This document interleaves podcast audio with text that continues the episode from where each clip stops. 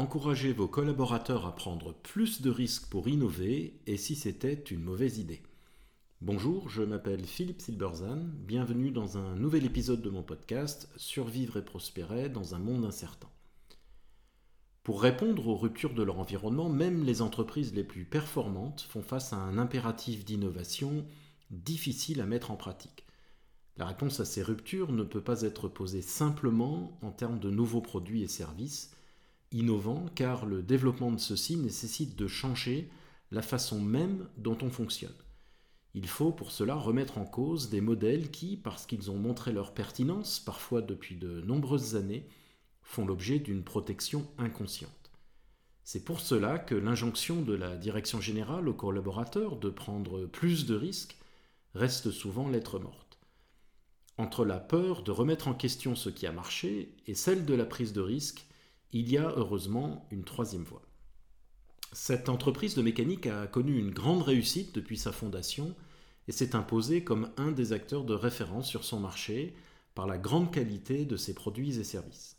Ce souci de qualité, alimenté par une forte culture d'ingénieur, a progressivement évolué en un perfectionnisme devenu obsessionnel, à tel point qu'il représente désormais un facteur important de ralentissement dans les projets, mais aussi de coûts. Une énergie considérable est dépensée pour résoudre des problèmes techniques mineurs et certains clients peu rentables sont surservis pour la beauté du geste.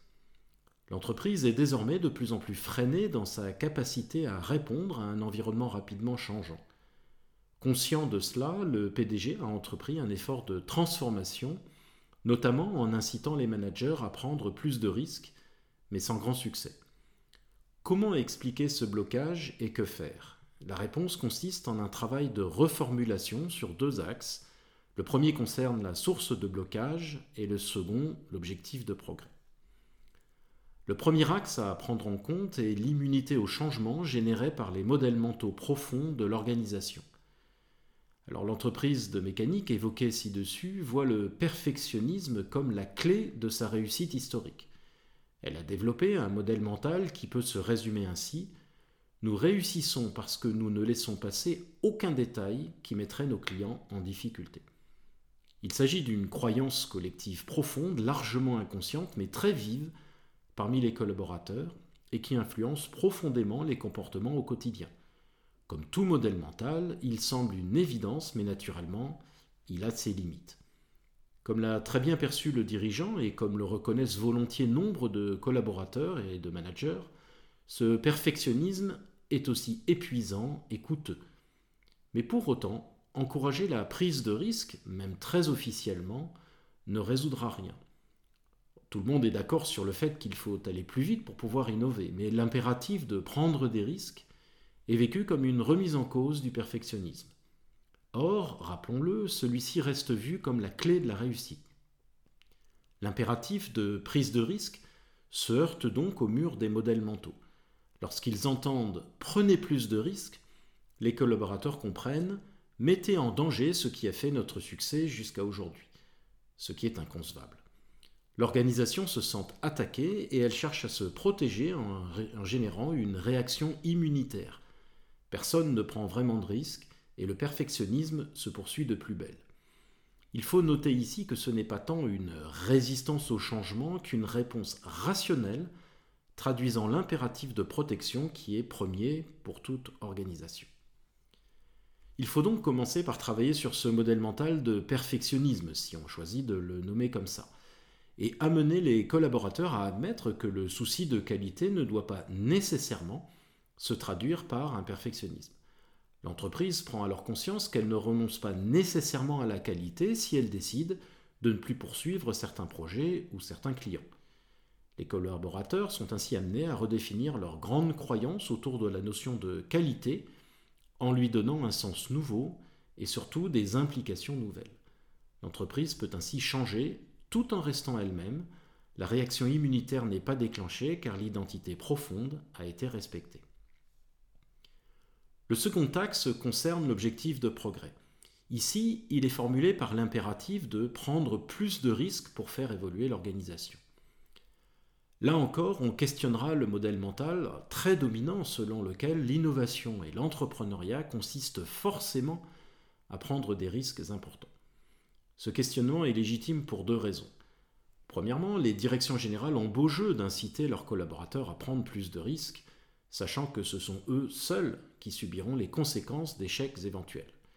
Si on veut que les collaborateurs sortent des, chemins battus et prennent des risques, la direction générale doit s'engager fermement à en assumer les conséquences. Elle le fera par exemple en garantissant que la carrière n'en souffrira pas, voire qu'elle sera favorisée. Sans cet engagement, les collaborateurs ne bougeront pas et ils auront raison. L'impératif restera lettre morte et tout le monde sera frustré. Le PDG pourra accuser ses collaborateurs de résistance au changement et ceux-ci l'accuseront d'ignorer la réalité. Deuxièmement, le questionnement du modèle mental de la prise de risque est légitime parce que la condition pour l'innovation n'est pas nécessairement une prise de risque inconsidérée. L'effectuation, la logique d'action des entrepreneurs, a ainsi depuis longtemps montré que ceux-ci ne prennent pas de risques seulement qu'acceptables. Dit autrement, un entrepreneur définit ce qu'il peut faire en abaissant son niveau de risque jusqu'au point où l'échec devient acceptable. Il procède par petites victoires. En substance, il vise petit. Si ça marche, il peut capitaliser. Si ça ne marche pas, ce n'est pas grave parce qu'il a précisément visé suffisamment petit pour cela. Le travail sur les modèles mentaux de l'entreprise en termes d'objectifs de progrès d'une part et d'impératifs de protection d'autre part permet d'éviter une opposition stérile entre les deux. Dans notre exemple ici, entre prise de risque entrepreneuriale et perfectionnisme qui se traduit par un blocage. Le perfectionnisme qui nous épuise ou la prise de risque qui nous effraie. Ce travail permet de créer une troisième voie par laquelle on peut innover de façon paisible, non seulement en respectant l'identité de l'organisation, mais à partir même de cette identité comme un point d'appui. Le déblocage n'est pas une question de méthode d'innovation, même si certaines d'entre elles peuvent être utiles. Il ne peut non plus reposer sur une approche volontariste de type prenez des risques, affichant des postures ambitieuses ignorant la réalité de l'organisation et de ses collaborateurs, qui, rappelons-le, subiront les conséquences de leur prise de risque. Il repose sur une compréhension de l'identité de l'organisation, c'est-à-dire une exposition de ses modèles mentaux profonds, qui permettra d'identifier le point de blocage, mais qui fournira aussi un point d'entrée pour la faire bouger. Merci de votre attention. Vous pouvez retrouver cette chronique et bien d'autres sur mon blog www.philippe-silberzan.com. À bientôt.